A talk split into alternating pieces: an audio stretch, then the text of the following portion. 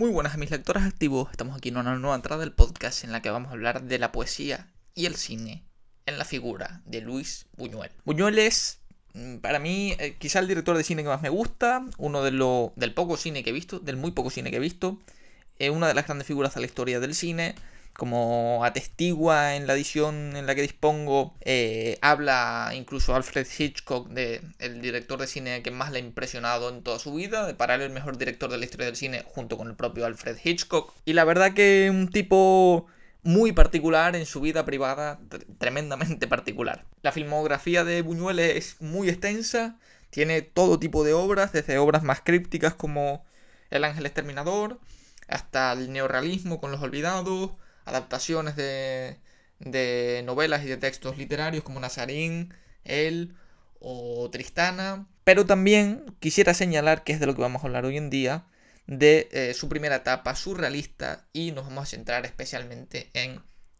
Un perro andaluz. O, mejor dicho, en Un perro andaluz y El perro andaluz, que son los poemas que él compuso antes de publicar la película a la que le dio el título de Polismos y que finalmente formarían parte de esa conexión entre la poesía y el cine. Yo no sé si alguno de ustedes ha visto Un perro andaluz, para el que no lo haya visto está en YouTube, es una obra de 17 minutos, cine surrealista, en la que interviene el propio Buñuel, y es una obra de la que quiero hablar, sobre todo para las personas que no lo hayan visto, o incluso para los que hayan para los que lo hayan visto y hayan jugado, como todo lector al fin y al cabo, a ser crítico y analizar la obra. Vamos por partes. En primer lugar, no para todos aquellos que han tratado de descifrar las imágenes, porque he visto artículos y cositas, gente intentando desentrañar el complejo mundo de un perro andaluz.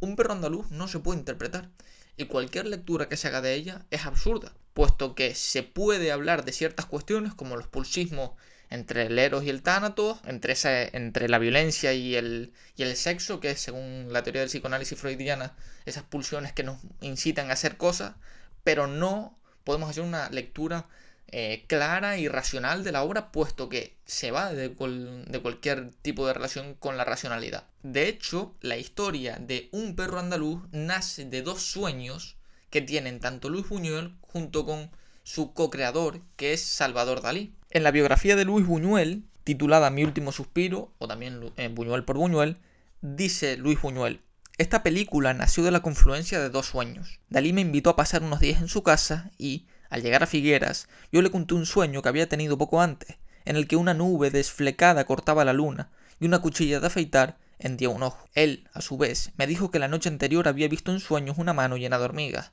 y añadió, ¿y si, partiendo de esto, hiciéramos una película? En un principio me quedé indeciso, pero pronto pusimos manos a la obra, en Figueras. Escribimos el guion en menos de una semana, siguiendo una regla muy simple, adoptada de común acuerdo, no aceptar idea ni imagen alguna que pudiera dar lugar a una explicación racional, psicológica o cultural. Abrir todas las puertas a lo irracional, no admitir más que las imágenes que nos impresionaran sin tratar de averiguar por qué. Aquí ya Buñuel explica claramente que la, que la obra no hace falta interpretarla, es que no es necesario, es absurdo.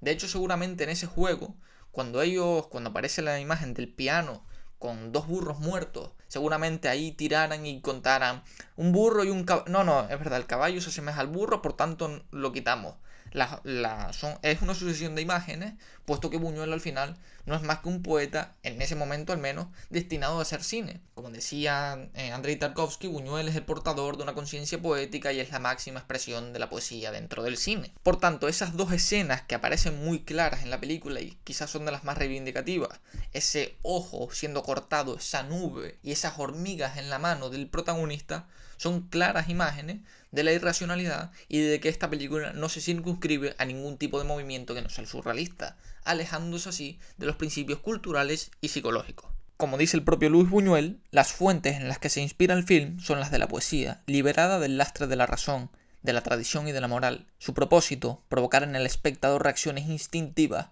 de atracción o de repulsión. La experiencia ha demostrado que este objetivo fue plenamente conseguido. ¿A dónde vamos cuando hablamos de esa ruptura y ese legado que se quiebra con el sentido de la racionalidad? Puesto que hay una ruptura de los elementos que intervienen, ya que los objetos se figuran y se desfiguran al tiempo en el que se muestran en pantalla. Un piano ya no, es un ya no es un instrumento que se sirve de la música para generar emociones, sino que porta dos burros muertos. Una hojilla ya no se usa para afeitar, sino para rajar completamente un ojo. Y así sucesivamente van sucediendo las cuestiones. O incluso la escena en la que la joven sostiene, en lugar de con una correa, un perro sostiene una mano y todo el mundo la rodea. Como digo, son imágenes creadas desde la escritura mm, automática, desde lo onírico, desde la irracionalidad, etc. Sobre el libro, hemos de decir que no hay a priori relaciones directas entre la poesía y la película, aunque sí hay elementos que intervienen en ambas.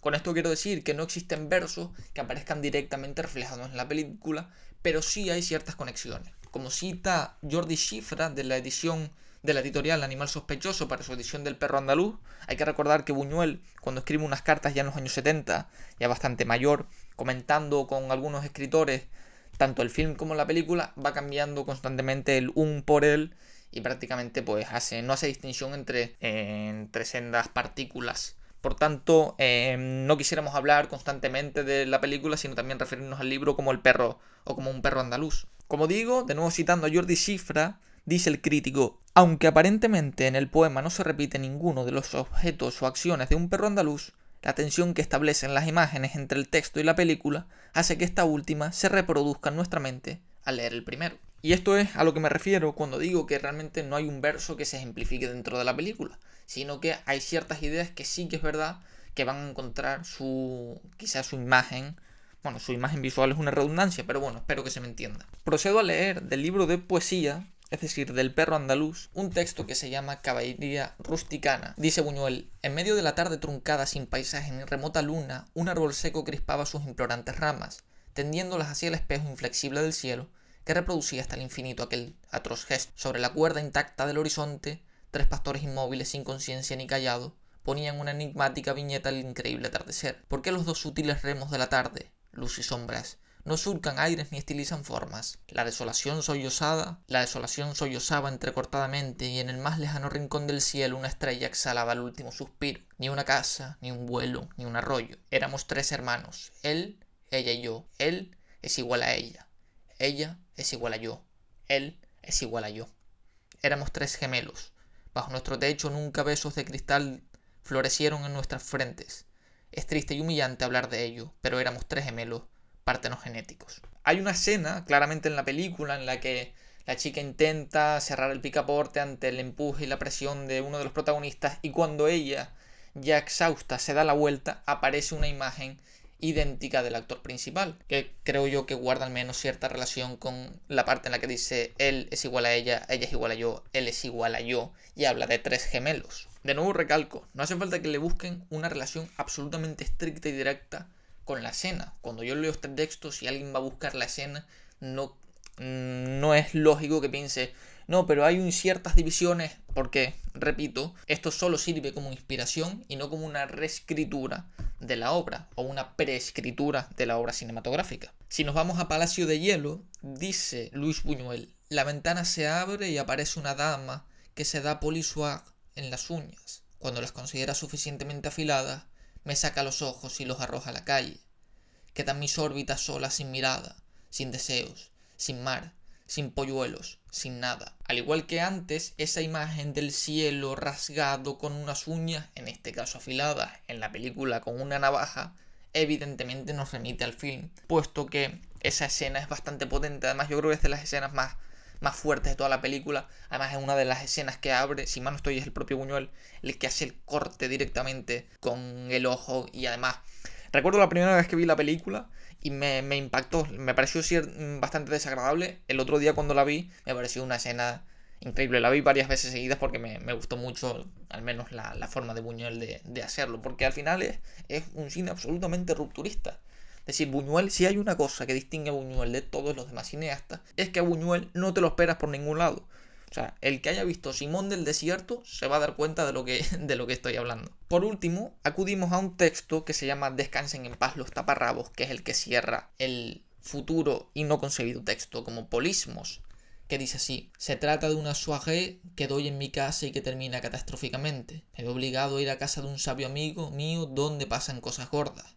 De allí voy a caer al hospital de afuera de Toledo, donde también pasa lo suyo. Por fin muero no sin hacer antes testamento, verás qué testamento. y por fin apenas fue dicho y hecho para que me quedase tiempo de morir decorosamente. Cuatro sepultureros se apoderaron de mi cuerpo llevándome a la iglesia de al lado para efectuar mi entierro. Levantaron la infecta tapa del sepulcro del cardenal Tavera y sacando su inmunda carroña que hubieron de echar a un muladar porque ya ni los pobres la querían, me metieron para siempre allí. Descansen en paz los taparrabos. Esa imagen del piano con los cuerpos de los dos burros, la sangre saliendo de sus ojos y de su boca, que nos recuerda a esa inmunda carroña relacionada con la tapa del piano y con la imagen de los dos curas debajo del propio piano, creo que guarda una estrecha relación y que sin tener una conexión absolutamente única, indivisible e inseparable, sí que creo que, que como digo, sirvió como pretexto para la consecución de, para mí, una de las obras más importantes en tanto que rompe con el cine conocido. Como digo, esto es un breve acercamiento a la obra de un escritor, de un poeta, de un genio, que es Luis Buñuel. Yo les recomiendo eh, la parte, el libro Mi último suspiro de Luis Buñuel, porque en las memorias hay cosas muy, mm, bastante complicadas, son bastante que hoy en día eh, se juzgarían de cierta forma y evidentemente están mal, pero nos habla de la mente de en ocasiones un genio, en otras ocasiones me voy a ahorrar lo que, lo que pienso, pero sin duda de un espíritu totalmente diferente, un espíritu atemporal, alguien que, que quiso desafiar las normas culturales, psicológicas, sociales y crear prácticamente su propio estilo y de ahí que, como él mismo dijera, ¿no? no aceptaba nada que no fuera la propia concepción del surrealismo. Le vamos a recomendar dos textos, bueno, en este caso al ser un texto de poesía y de cine, vamos a recomendarles eh, tanto una obra que es Crimen de Agustín Espinosa, que ya reseñamos por aquí, que seguramente la obra en prosa más importante del surrealismo en España. De hecho, hay una escena de, en la película de un perro andaluz que es la axila de la protagonista, que eh, cuando lean Crimen seguramente se van a acordar de esa escena de, de, la axila, ¿no? Y la otra que quería recomendarles, que la vi el otro día, es Destino, una película que rodaron un Salvador Dalí o que programaron un Salvador Dalí Walt Disney y que no se estrenaría hasta 2003, evidentemente ya con estas dos personalidades fallecidas, que es un corto, que además está en YouTube también, y que está muy bien, la verdad. O sea, lo vi el otro día, me gustó muchísimo, tanto la animación como las escenas. Vuelven a aparecer elementos que salen en un perro andaluz y que habla de la animosidad, la visualidad y demás cuestiones en relación con el arte surrealista. Dicho esto, ya saben que pueden seguirnos en, nuestras redes sociales, es decir, en Spotify, eBooks, Podimo, Google Podcast, Amazon Music, Castbox y Pocket Cast, con nuestro nombre, Litra Dependence Podcast, y esperamos que tengan un buen fin de semana y unas buenas lecturas.